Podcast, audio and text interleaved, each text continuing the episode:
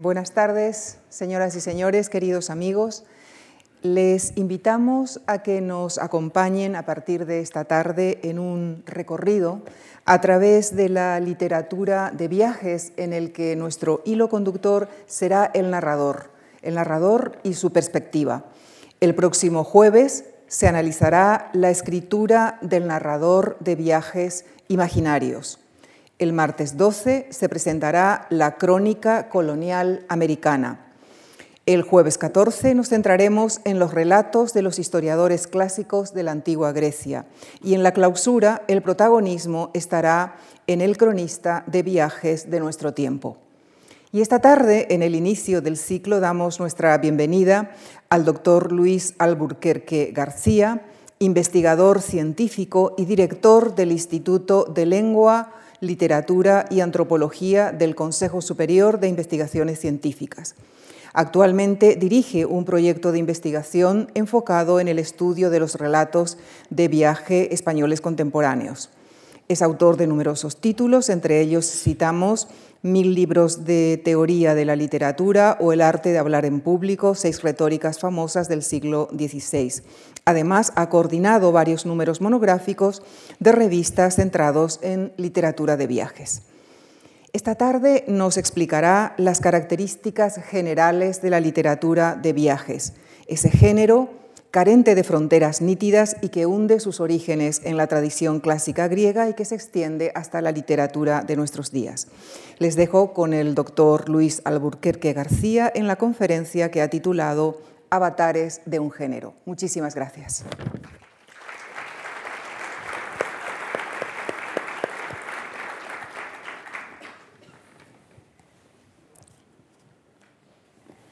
Muy buenas tardes. Quisiera agradecer a la Fundación Juan March y especialmente a Lucía Franco que hayan pensado en mí para participar en este ciclo de literatura de viajes. Y también quería hacer explícito eh,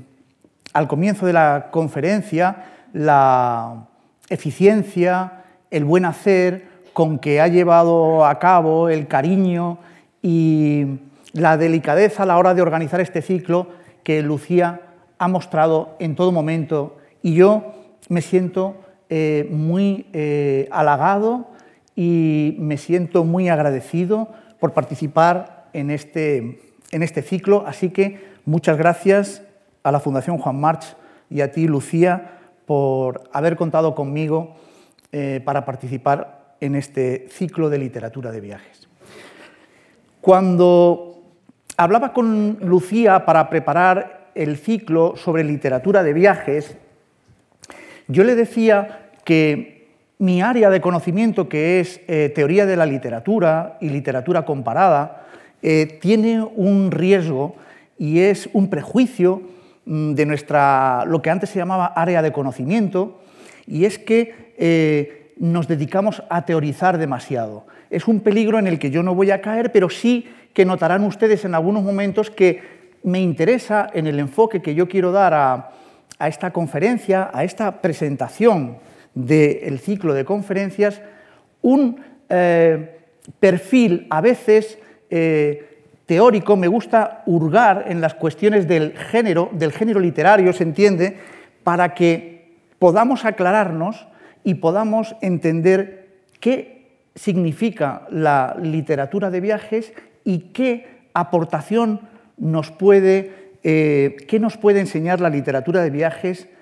a nosotros hoy aquí, que asistimos a una conferencia sobre un tema que aparentemente eh, no tiene ninguna funcionalidad. Yo intentaré que cuando termine la conferencia por lo menos nos sintamos estimulados a leer alguno de los libros, de las referencias que aquí eh, se hagan, porque, en definitiva, aunque yo sea un teórico, les aseguro que lo que me interesa y lo que me importa, en definitiva, es la literatura misma. Porque leer los libros que vayan apareciendo es un estímulo que a todos nos hace grandes y nos enriquece, como enriqueció a estos personajes que vamos a ir viendo a lo largo de la conferencia de una manera sumaria, porque no nos da más tiempo, que enriquecieron sus vidas con estos viajes y sus correspondientes relatos. Miro la pantalla porque veo el ciclo de conferencias que vamos a tener y pueden observar una evidencia absoluta, y es que yo soy el telonero. ¿Por qué? Eduardo Martínez de Pisón es una referencia en el mundo de la literatura de viajes desde un punto de vista geográfico, el profesor Carlos Martínez Shaw lo mismo en el ámbito, en muchos ámbitos de la historia, pero en concreto sobre eh, algunas crónicas del descubrimiento, y el profesor Javier Gómez Espelosín, que es experto, entre otras cosas, también en la literatura de viajes, en la literatura de viajes desde el punto de vista de eh, la tradición grecolatina. Y una vez que tenemos esta imagen en esta diapositiva, yo tengo que hacer una primera aproximación. Cuando yo empecé a estudiar o a preocuparme por la literatura de viajes, es, el motivo fue la asistencia a un congreso de colegas míos del Consejo Superior de Investigaciones Científicas del ámbito de la historia. Me invitaron, yo aportaba el punto de vista de la filología y me dio la impresión, después del congreso, que todos hablaban de literatura de viajes, de muchos libros y autores de literatura de viajes, pero al final yo no sabía lo que era la literatura de viajes. Se hablaba del Quijote, se hablaba de los viajeros del siglo XIX, del siglo XVIII, de los medievales. Eh, al final era una balumba de autores y de libros que yo como mm, teórico de la literatura me quedaba inquieto. Y a partir de ahí es cuando empecé a enredar, a hurgar un poco en las cuestiones, como les decía antes, del género literario. Y es que literatura de viajes, lo he dicho en otras ocasiones, en general hablar de literatura de viajes es sinónimo de literatura, porque ¿qué libro de la literatura universal no tiene como trasfondo un viaje? ¿En qué libro no hay un desplazamiento? Yo suelo citar incluso el libro de Xavier de Maistre del siglo XVIII que se titula Viaje alrededor de mi habitación, pues es un viaje también, ¿por qué no? Y el Quijote es un viaje, y la Divina Comedia es un viaje, y por supuesto la Ilíada y la Odisea, y toda la literatura es viaje. Pero quizá, quizá sea oportuno hacer algunas delimitaciones que nos puedan ayudar a un objetivo eh, que es el que tiene esta conferencia y que intentaré, mm, al que intentaré llegar al final. Y es que dentro de esa, ese gran rótulo, ese gran marbete de literatura de viajes, quizá podamos hacer algunas distinciones. Esta diapositiva eh, lo único que quiere decir es que mm, yo soy un amateur en el PowerPoint, como les he dicho, y he sido simplemente para probar cómo funcionaba. Pasamos a la siguiente. Una comprobación inmediata que me llamó la atención es descubrir que hay unos relatos dentro de la literatura de viajes que tienen unas características muy eh, notorias. Y la primera de ellas es que hay unos relatos que son lo que nosotros llamamos relatos factuales. Es decir, hay unos autores, hay unos narradores que viajan y cuentan su experiencia, comunican su experiencia. Es decir, no son relatos ficcionales, son relatos lo que yo llamaría sirviéndome de la terminología de otros estudiosos, relatos factuales, están basados en un hecho real. Luego se ficcionalizarán más o menos, porque no podemos olvidar que estamos en el ámbito de la literatura, pero tienen su arranque en una experiencia realmente vivida, en una experiencia que han visto, como dirán los medievales, con sus propios ojos, que han oído con sus propios oídos. Y esa experiencia la van a relatar, la van a narrar. Y me parece a mí que esos escritores que cuentan sus experiencias, que son testigos de lo que ven, son los autores de lo que yo llamo relatos de viaje. Mientras que la literatura de viajes ficcional, que entraría también en el gran ámbito de la literatura de viajes en general, yo lo califico de novelas de viaje. Y hago esa pequeña distinción. Nosotros aquí, en el seminario, en el ciclo, hablaremos tanto de los relatos de viaje, que es a los que yo me voy a referir, como novelas de viaje del ámbito ficcional, como por ejemplo la conferencia de pasado mañana del profesor Martínez de Pisón, que tratará sobre viajes imposibles, viajes ficcionales, porque también forman parte importante de la literatura de viajes y sobre todo algo interesante, y es que comparten con los relatos de viaje comparten métodos y modos de composición y comparten estructuras, aunque tengan una raíz y muchas veces un objetivo completamente distinto. Según esto, la primera em, conclusión que podríamos sacar es que no es lo mismo el Persiles y Sigismunda, la famosa obra de Miguel de Cervantes,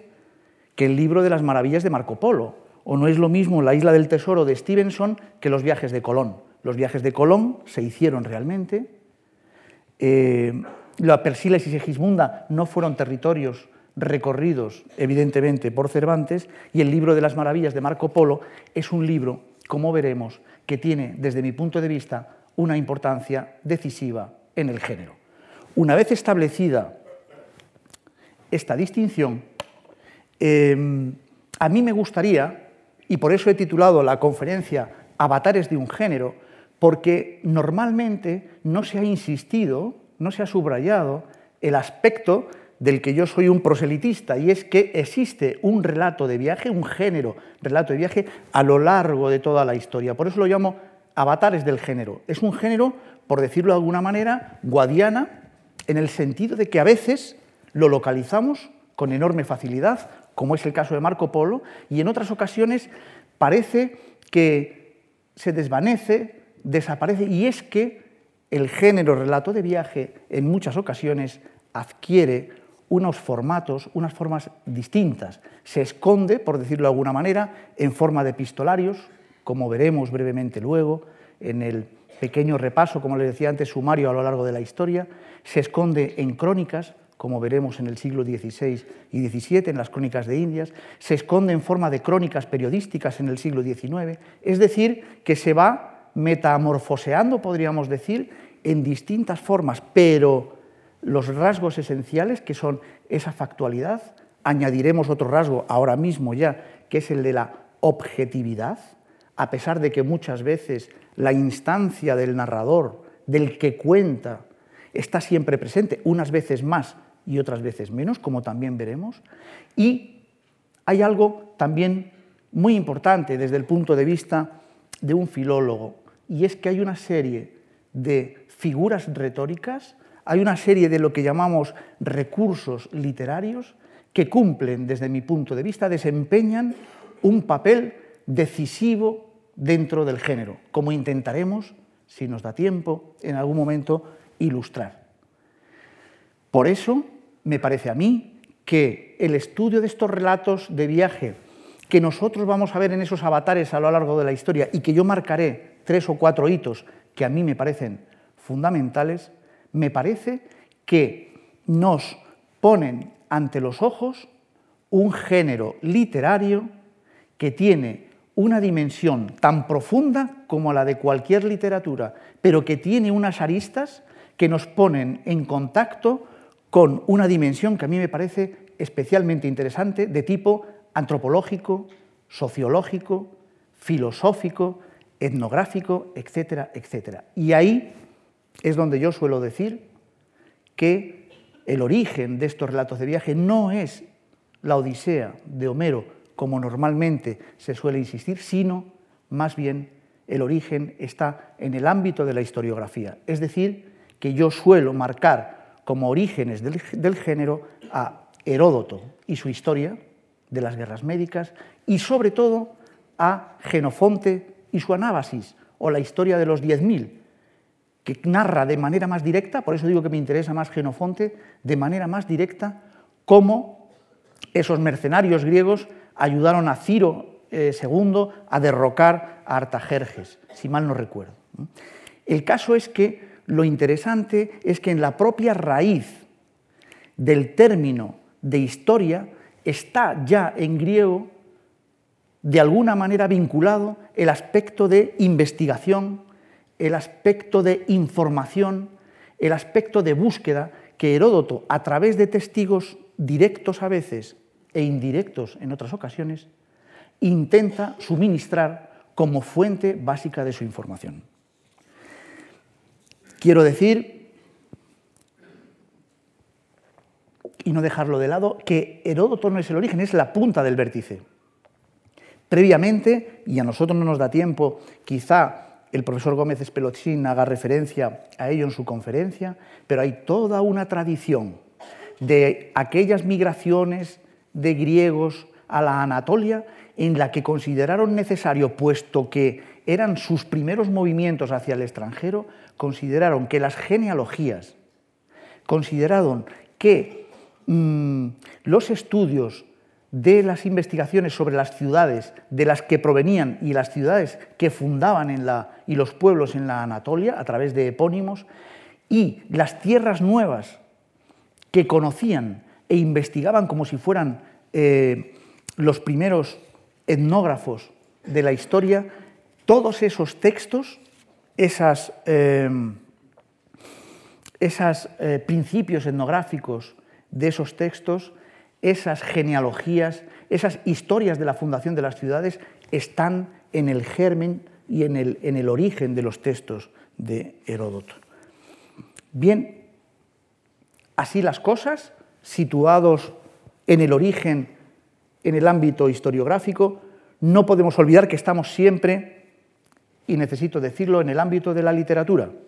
Literatura, se nos ha dicho casi siempre que es ficción, literatura es ficción. Nosotros, en este momento, estamos en condiciones de decir, como suelo en alguna otra conferencia o intervención, literatura es ficción, punto, pero no solo,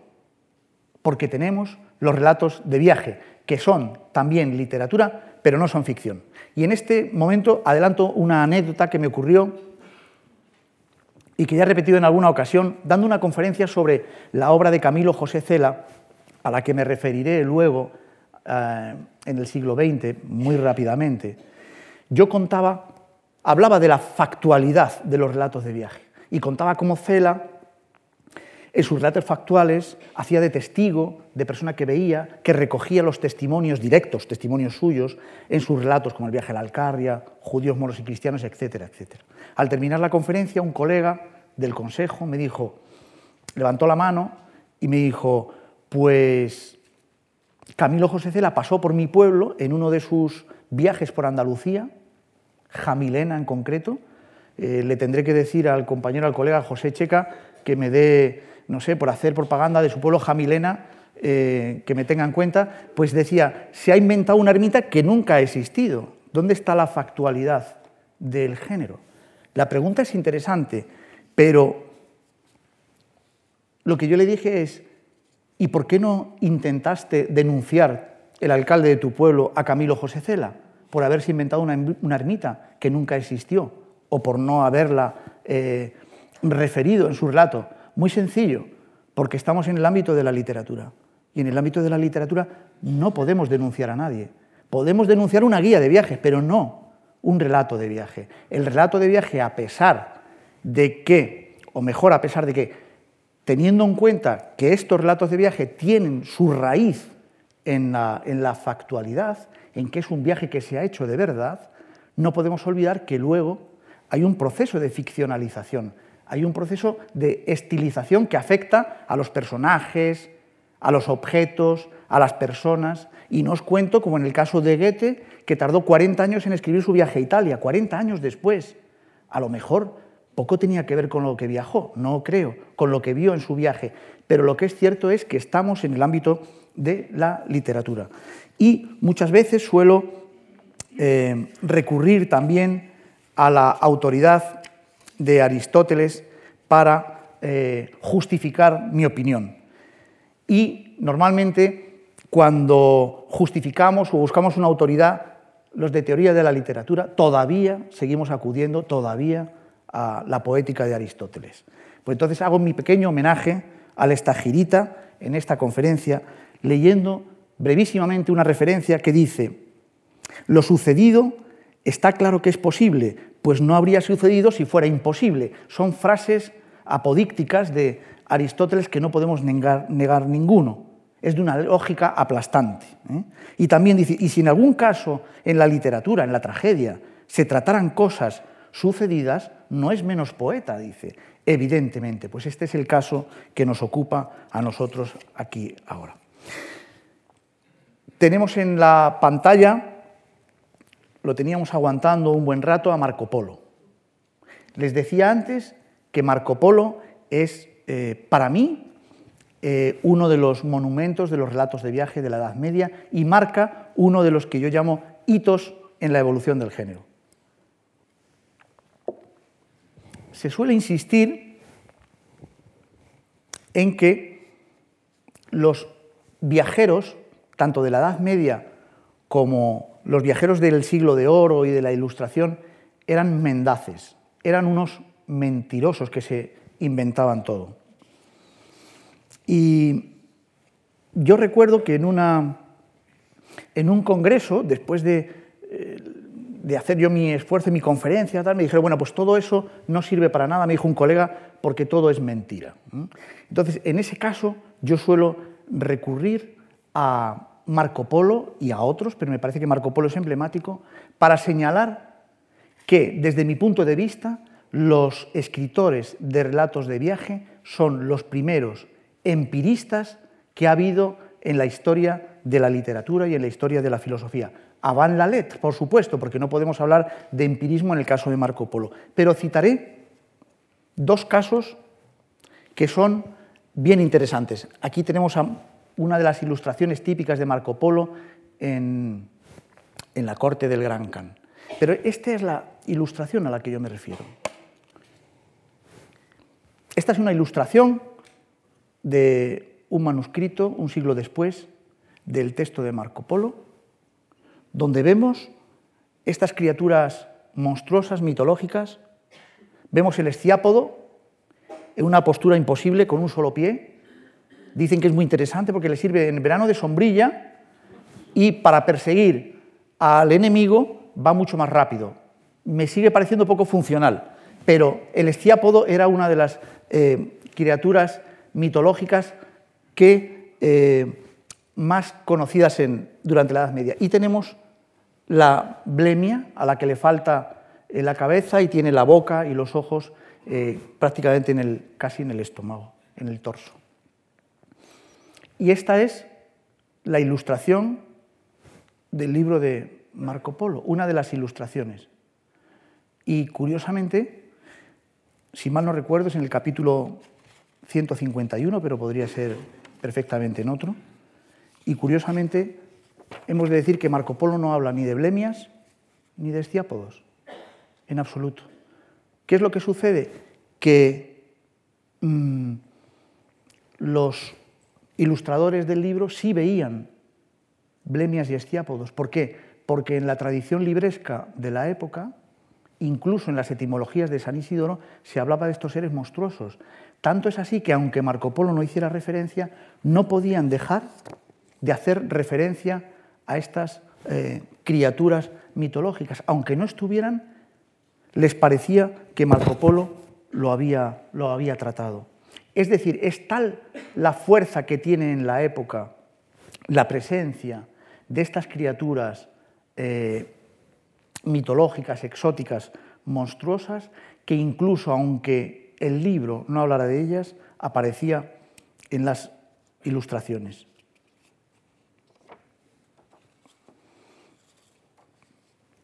¿Y qué es lo que me interesa? Que eran dos aspectos, les decía antes, de Marco Polo, del libro de Marco Polo, del libro de las maravillas. Y es que me parece a mí que Marco Polo no se permite contar las cosas como debían ser, sino que, y dice textualmente, describo las provincias y los países, y los países por donde he estado y lo que he visto. Es un testigo ocular. En algunos aspectos no se deja llevar por lo que cree que debe ver, sino por lo que ve. Y ahí es donde yo eh, me fijo en ese aspecto de empirista del que les hablaba antes. Ahora bien, el otro aspecto que me llama la atención, entre muchos otros, del libro de Marco Polo, es el de los unicornios. Es la página más significativa de los unicornios en la isla de Java. Dice Humberto Eco, haciendo referencia a esta eh, pequeña cuestión del libro de Marco Polo. Dice, Polo era un mercader y no era un hombre de muchas lecturas. Por otra parte, dice Humberto Eco, haciendo referencia al libro de Marco Polo, inicia su viaje a los 17 años y cuando regresa tiene 41. Y en el plazo de tres años se va enseguida a luchar, acaba prisionero de guerra y dicta sus memorias. Como sabemos, se las dictó a Rustichello. Sobre, sobre cosas europeas no debe de haber leído mucho, si acaso las leyendas que cuenta y las patrañas que parece tragarse las ha oído en Catay. Pero en cierto modo, la cultura de las enciclopedias medievales le había influido. Y lo curioso de Marco Polo es que a su modo es hombre de su tiempo y no consigue sustraerse a la influencia de esos libros que le enseñan lo que debía ver. Pero en el caso del unicornio de la isla de Java, descubre que el unicornio que pertenece a su tradición libresca no es tal unicornio, sino que es un rinoceronte. Consigue sustraerse a su tradición, a sus lecturas, a la cultura, su bagaje, y consigue ver lo que realmente está delante de sus ojos. Lucha contra el fisiólogo, que es el patriarca de esos tratados enciclopédicos de la época, lucha contra Brunetto Latini, que hacía referencia al unicornio y dice, este Brunetto Latini, cuando el unicornio ve a la doncella, su naturaleza es tal que en cuanto la ve, se acerca a ella y depone su fiereza. Dice, los unicornios que él ve en realidad son rinocerontes, un poco distintos de esos corzos graciosos y blancos con cuerno en espiral que aparecen en el blasón de la corona inglesa. Ese unicornio no existe y lo que él relata y al que hace referencia es al rinoceronte, del que dice que es un animal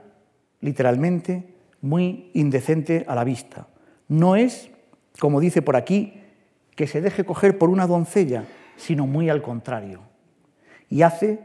unas observaciones sobre su eh, aspecto eh, físico que nada tiene que ver con los unicornios. Es decir, que a pesar de las enciclopedias medievales, a pesar de lo que, de lo que cuentan, incluso eh, mm, esa, fuerza de la tradición que se manifiesta en las, en las ilustraciones, Marco Polo es el primero que empieza a ver determinadas cosas que están por encima de su tradición eh, libresca. En ese sentido, yo considero que Marco Polo, aparte de muchas otras cosas, se puede considerar un eh, avanzado de la época y considero que los escritores de relatos de viaje, esos aventureros que han narrado luego su experiencia viajera en el ámbito de la literatura, son esos primeros empiristas bien es evidente que siempre detrás de todos ellos habrá una figura intelectual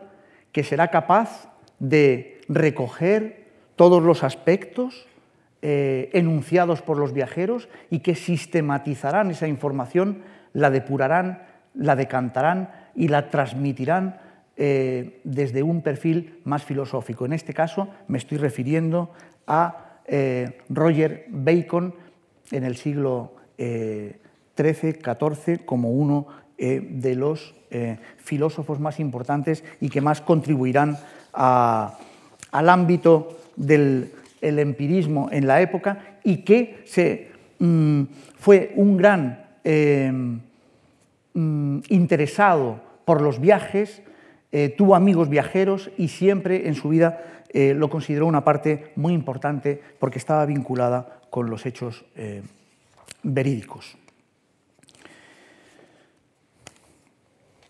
Nos encontramos con este primer hito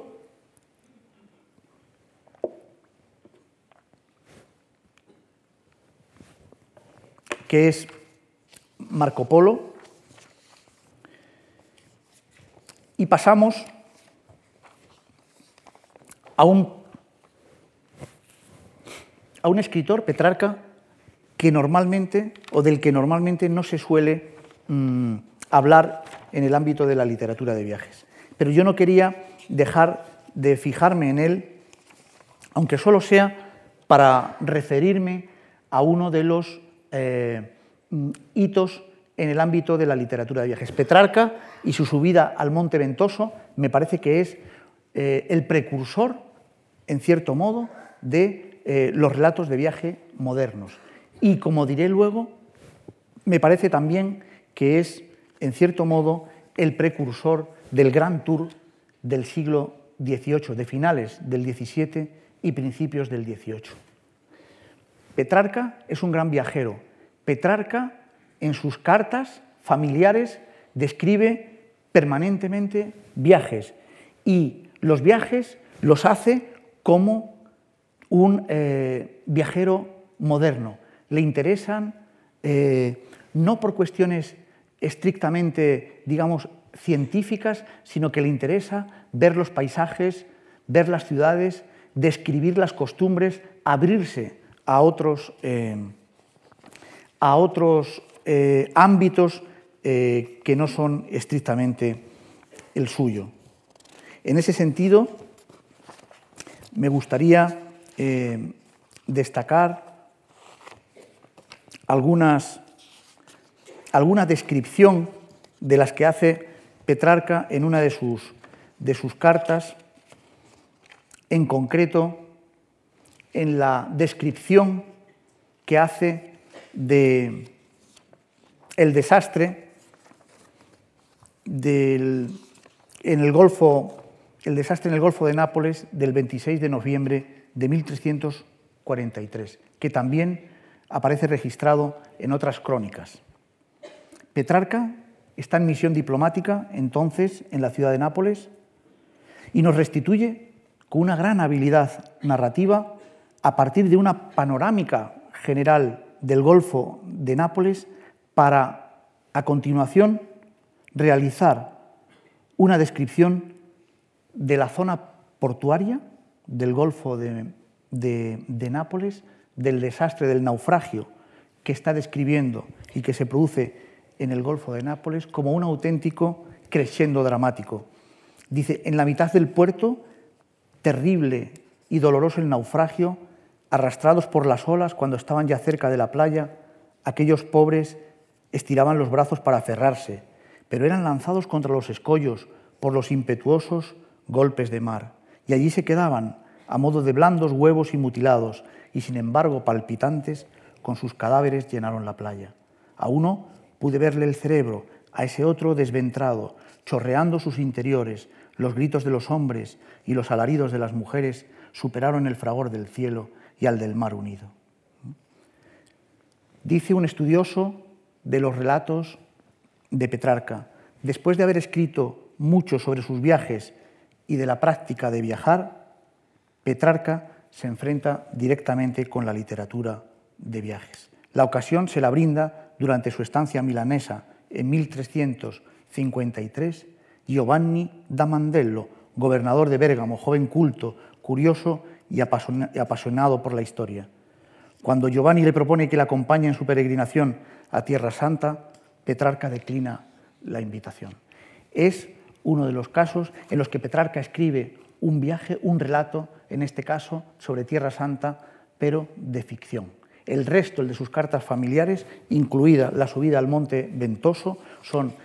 relatos de viaje, aunque bien es cierto que con una, en algunos casos, función alegórica de la que no podemos prescindir cuando hablamos de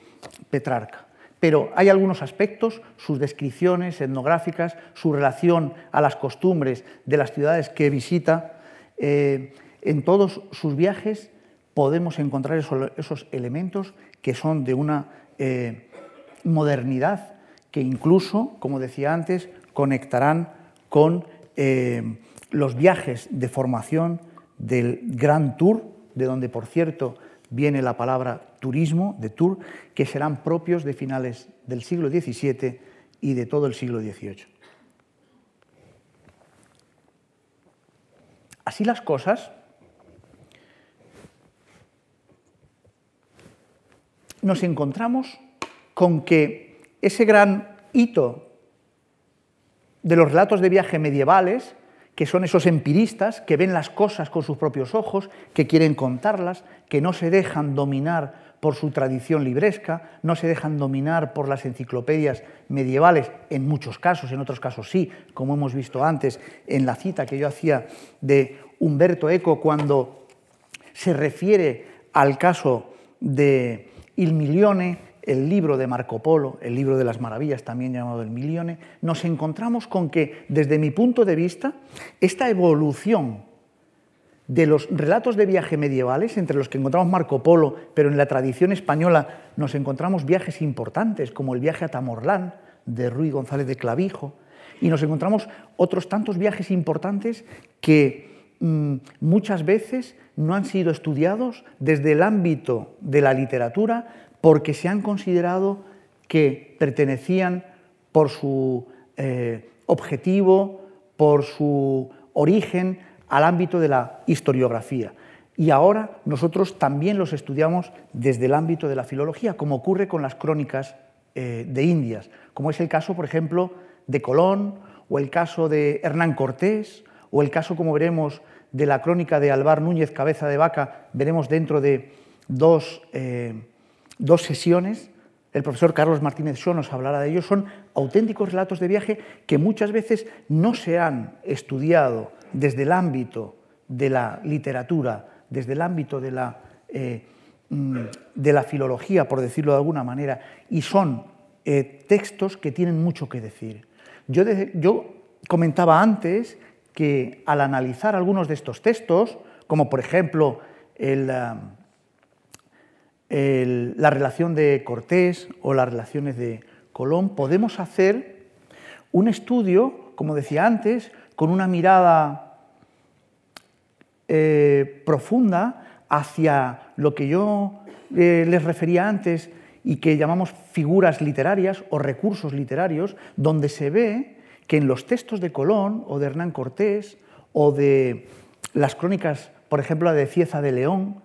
nos encontramos con que esas figuras que habitualmente se enseñan en la literatura como meros adornos del lenguaje, y que en muchos casos así lo son, nos encontramos que esas figuras, como por ejemplo la descripción, adquieren, desde mi punto de vista, una dimensión mucho más importante. Por ejemplo, cuando en los primeros textos de Colón nos encontramos eh, las descripciones que hace Colón, pues todo para él son comparaciones que remiten a lo que él conoce de su tierra, de España. Y esas montañas me recuerdan las montañas de Andalucía, y esos paisajes me recuerdan a los paisajes, y esos pájaros me recuerdan a los pájaros que, a los, eh, que yo conocía, que oí cantar. Es decir, los primeros textos no está describiendo lo que ve, está describiendo lo que lleva, lo que comentábamos antes que ocurría con Marco Polo, de una manera eh, muy notable. En los segundos textos, cuando cogemos y estudiamos, analizamos algunos textos de la segunda hornada, nos encontramos con que empieza a desaparecer, poco a poco, lentamente empieza a desaparecer esa presencia de su tradición. Y habla de, por ejemplo, canoas, utilizando el léxico, eh, no su léxico, sino el léxico de los aborígenes o de los, eh, de los, de los, de los que están, con los que está conviviendo, o habla, eh, ya no habla de reyes, sino de caciques, y va incorporando poco a poco en el léxico, en sus descripciones, va incorporando un lenguaje que es, o un léxico, mejor dicho, que es el léxico propio de, eh, de los habitantes de, de, esas tierras, de los aborígenes, de los indígenas. Y hay un tercer nivel de descripción en el que ya desaparece completamente toda esa eh, tradición, todas esas visiones, todas esas eh, experiencias suyas y ya son, nos encontramos descripciones minuciosas. Leo un texto de un estudioso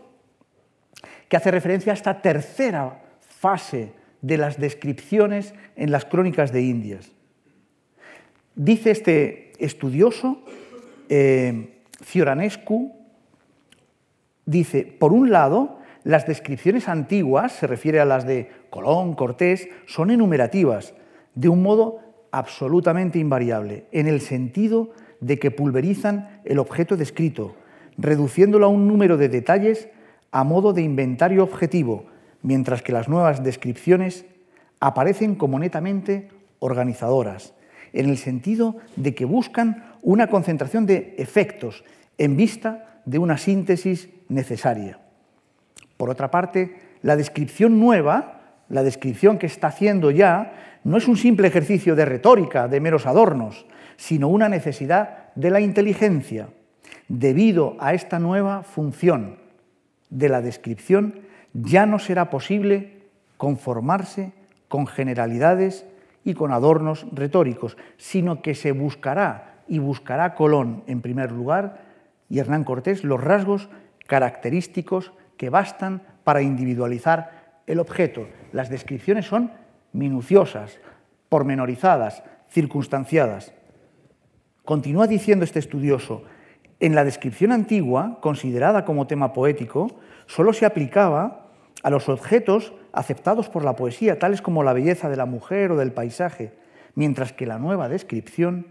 se interesa forzosamente y sin duda, por primera vez en la historia de la literatura, por temas humildes en su materialidad, sin trascendencia alguna, y que se niegan al embellecimiento, o por lo menos no lo necesitan.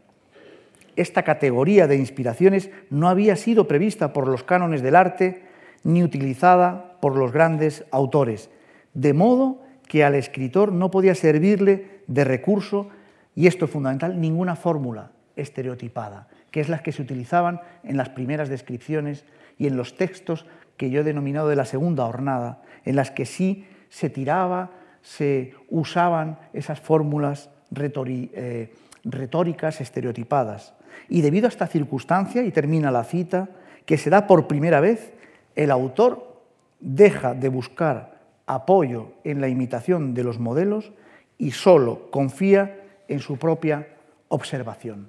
Aquí, con esta cita un poco extensa, dejo incoado este segundo, digamos, momento de los relatos de viaje en la historia de la literatura. Si analizamos las eh, crónicas de Indias, podríamos mm,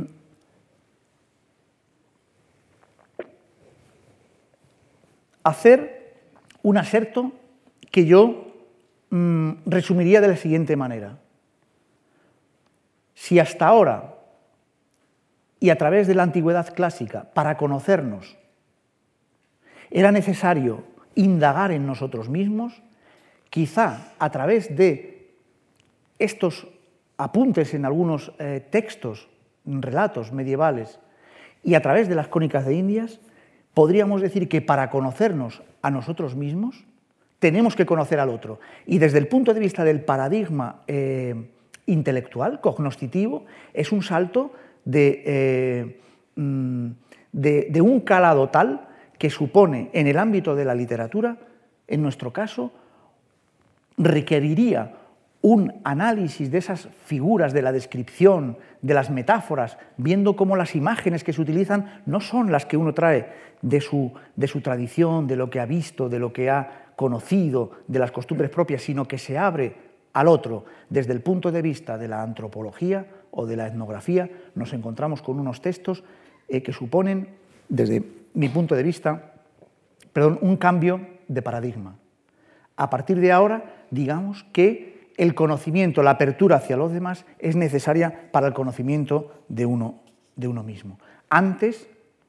yo citaba la figura del filósofo Roger Bacon como eh, catalizador de todos estos viajeros y dinamizador o mm, persona que desde el punto de vista filosófico decantaba su pensamiento y se aprovechaba de todas las, eh, se nutría de todo lo que le servían y de todo lo que le informaban los escritores de viaje. Pues aquí hay dos figuras que me parece que cumplen la función que cumplía Bacon eh, en la Edad Media y serían eh, el propio Nebrija o Mártir de Anglería en sus décadas, son dos eh, eh, autores fundamentales en la digamos que en el ordenamiento de todas las informaciones que se daban, que venían en las crónicas de Indias y que le dieron una sistematización que hicieron que ese cambio de paradigma, desde mi punto de vista, se produjera no solo, evidentemente, en el ámbito de la literatura, sino en el ámbito del conocimiento. Y por tanto, estos textos nos invitan a hacer un estudio desde el punto de vista, como les decía, filológico, en el que podemos encontrar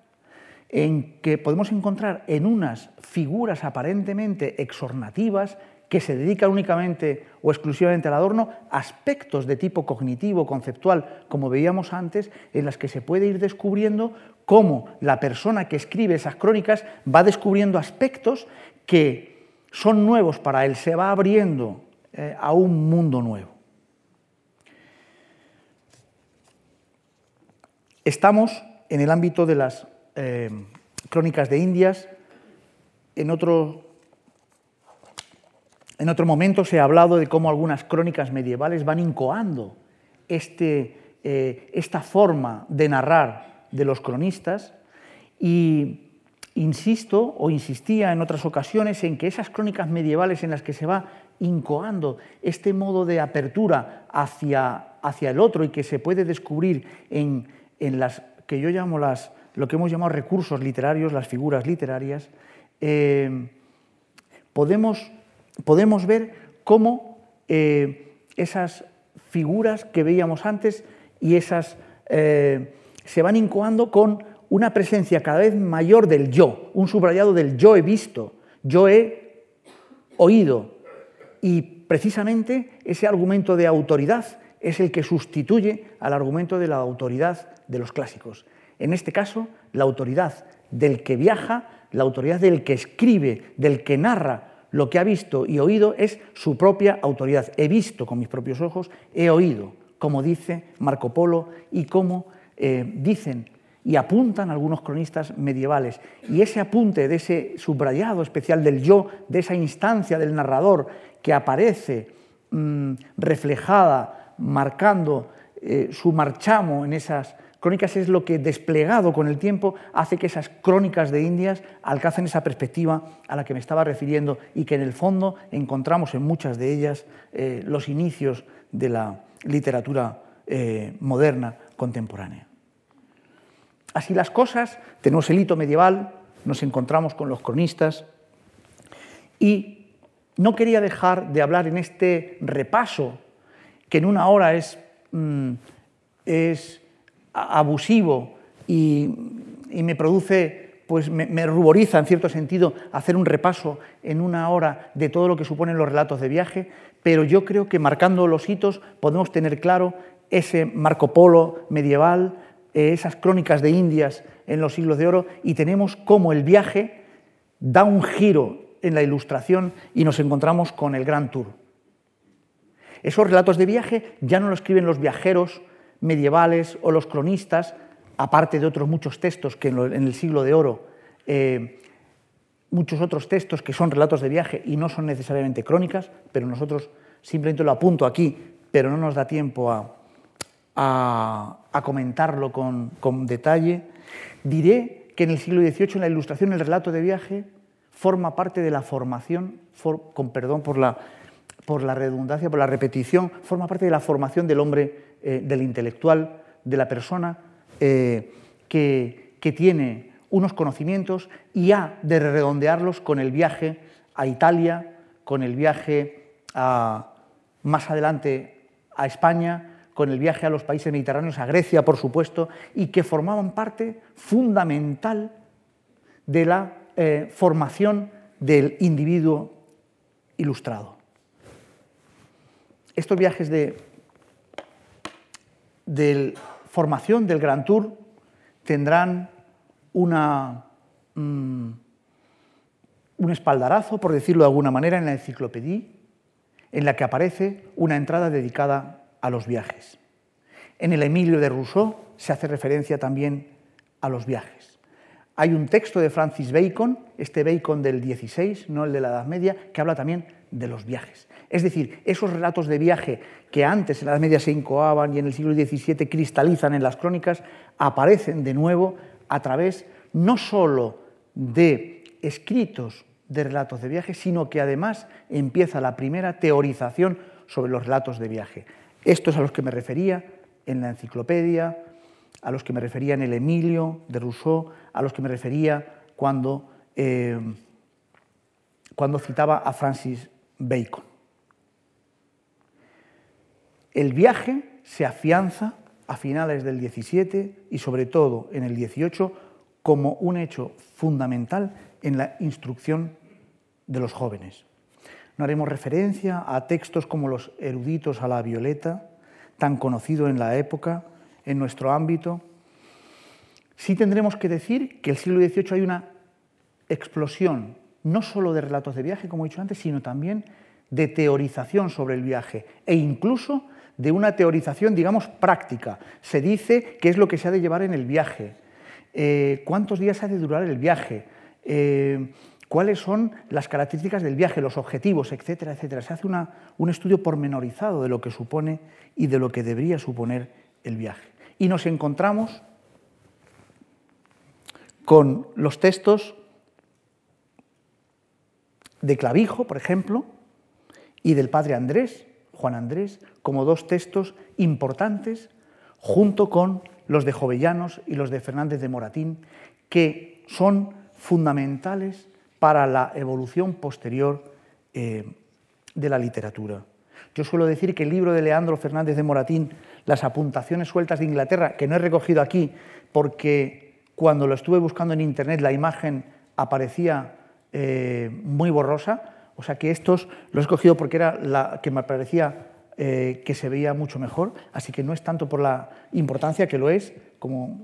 señalaré ahora, sobre todo en el caso del Bolonia, Florencia, Roma, que se están publicando ahora, que son los textos, relatos de viaje del padre Andrés, de Juan Andrés, que es uno de los eruditos eh, más importantes del siglo XVIII en nuestra literatura, pues decía que el libro de Leandro Fernández de Moratín, Las apuntaciones sueltas de Inglaterra, son textos deliciosos y a veces poco conocidos y muy poco estudiados y muchas veces, por desgracia, muy poco leídos entre eh, no solo eh, los lectores, digamos, normales, sino entre los, entre, los, entre los filólogos. Dice Julián Marías, hablando de los textos de Leandro Fernández de Moratín, unas palabras que a mí me parecen especialmente significativas. Dice, y se refiere a los relatos de viaje, con él se fue, si no me engaño, la posibilidad de que la literatura española del siglo XIX hubiese sido plenamente auténtica, no aquejada por una enfermedad oculta que le impidió ser como la francesa o la inglesa, como había sido en el siglo de oro, como había de volver a ser desde el 98, el documento, si vale la expresión, que comprueba esto es precisamente la prosa de ese Moratín de sus viajes. Ahí vemos lo que la prosa española pudo ser, lo que tenía que haber sido y no fue. Si hubiera pasado por esas formas, se hubiera ahorrado medio siglo de amaneramiento, de dengues, de tópicos, de afectación, de insinceridad, en suma.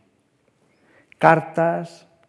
hasta ahí la cita de Marías, cartas, diarios, memorias, son las formas que adaptan los relatos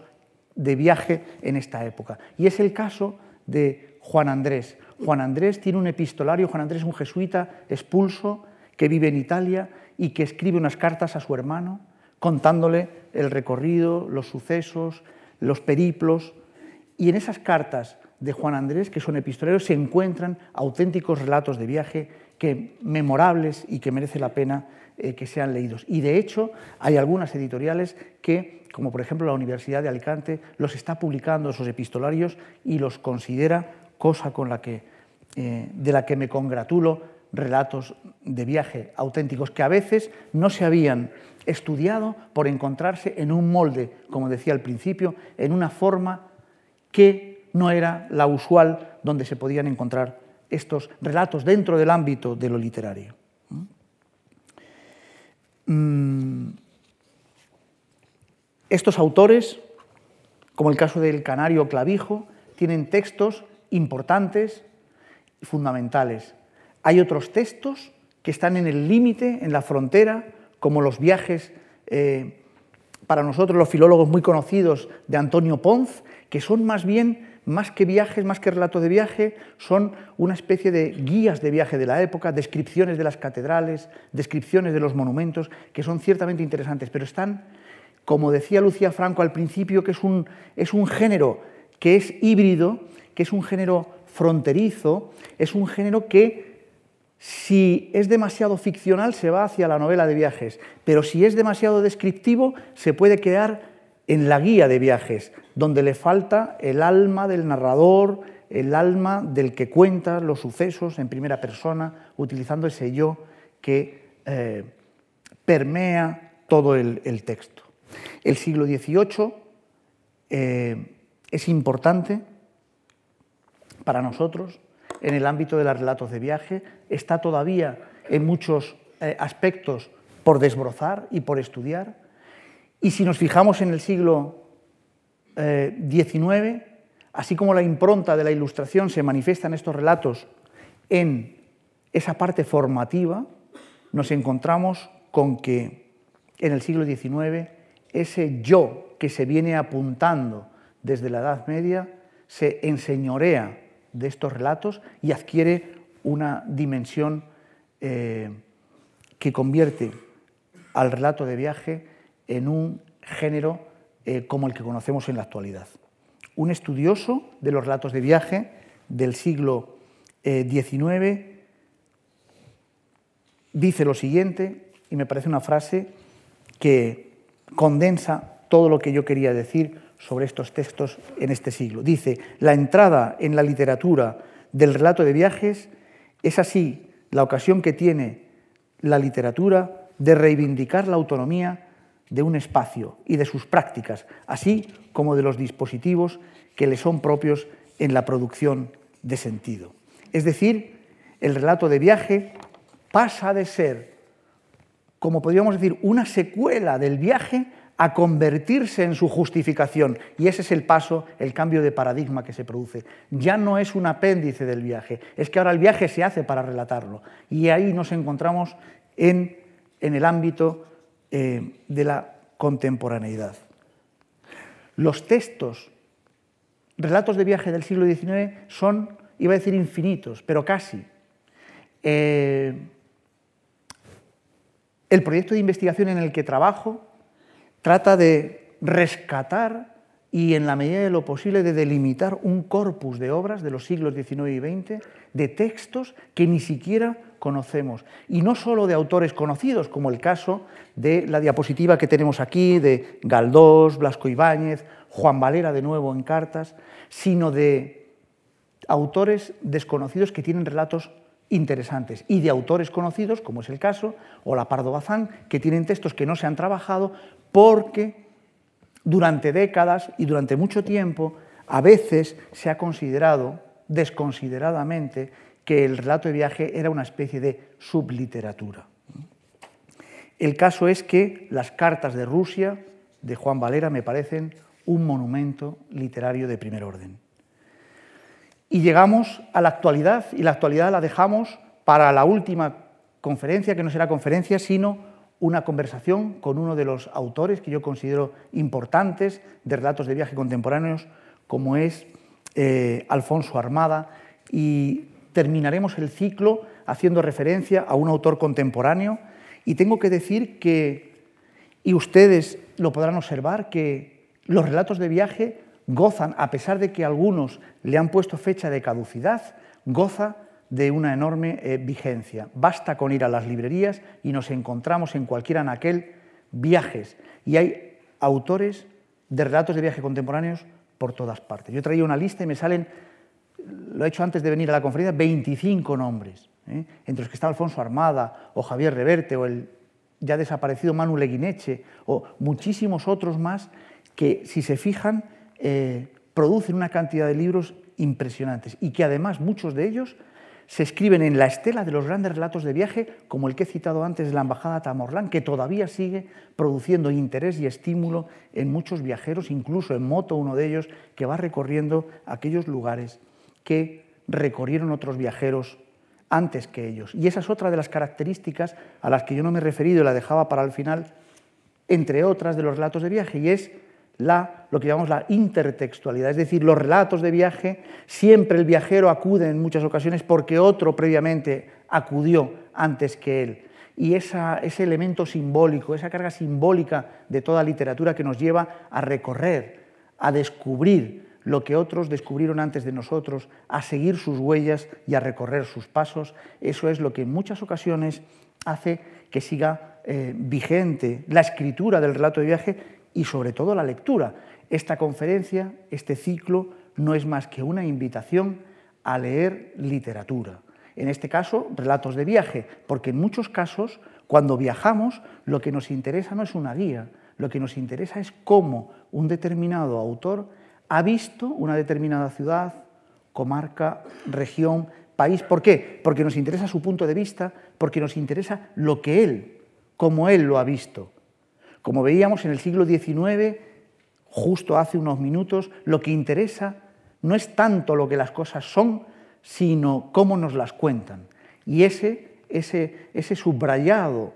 del paradigma del relato de viaje del siglo XIX es el que sigue presente en el XX. No quiero terminar esta conferencia sin unas palabras de mm, Todorov, a quien yo admiro, en un libro no muy conocido, Las morales de la historia, donde topé con esta frase con la que quiero terminar esta conferencia sobre los avatares del género relato de viajes a lo largo de la historia. Decía Todorov en Las morales de la historia,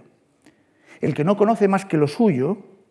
se arriesga siempre a confundir cultura y naturaleza, a erigir el hábito en norma, a generalizar a partir de un ejemplo único, él mismo. Muchas gracias.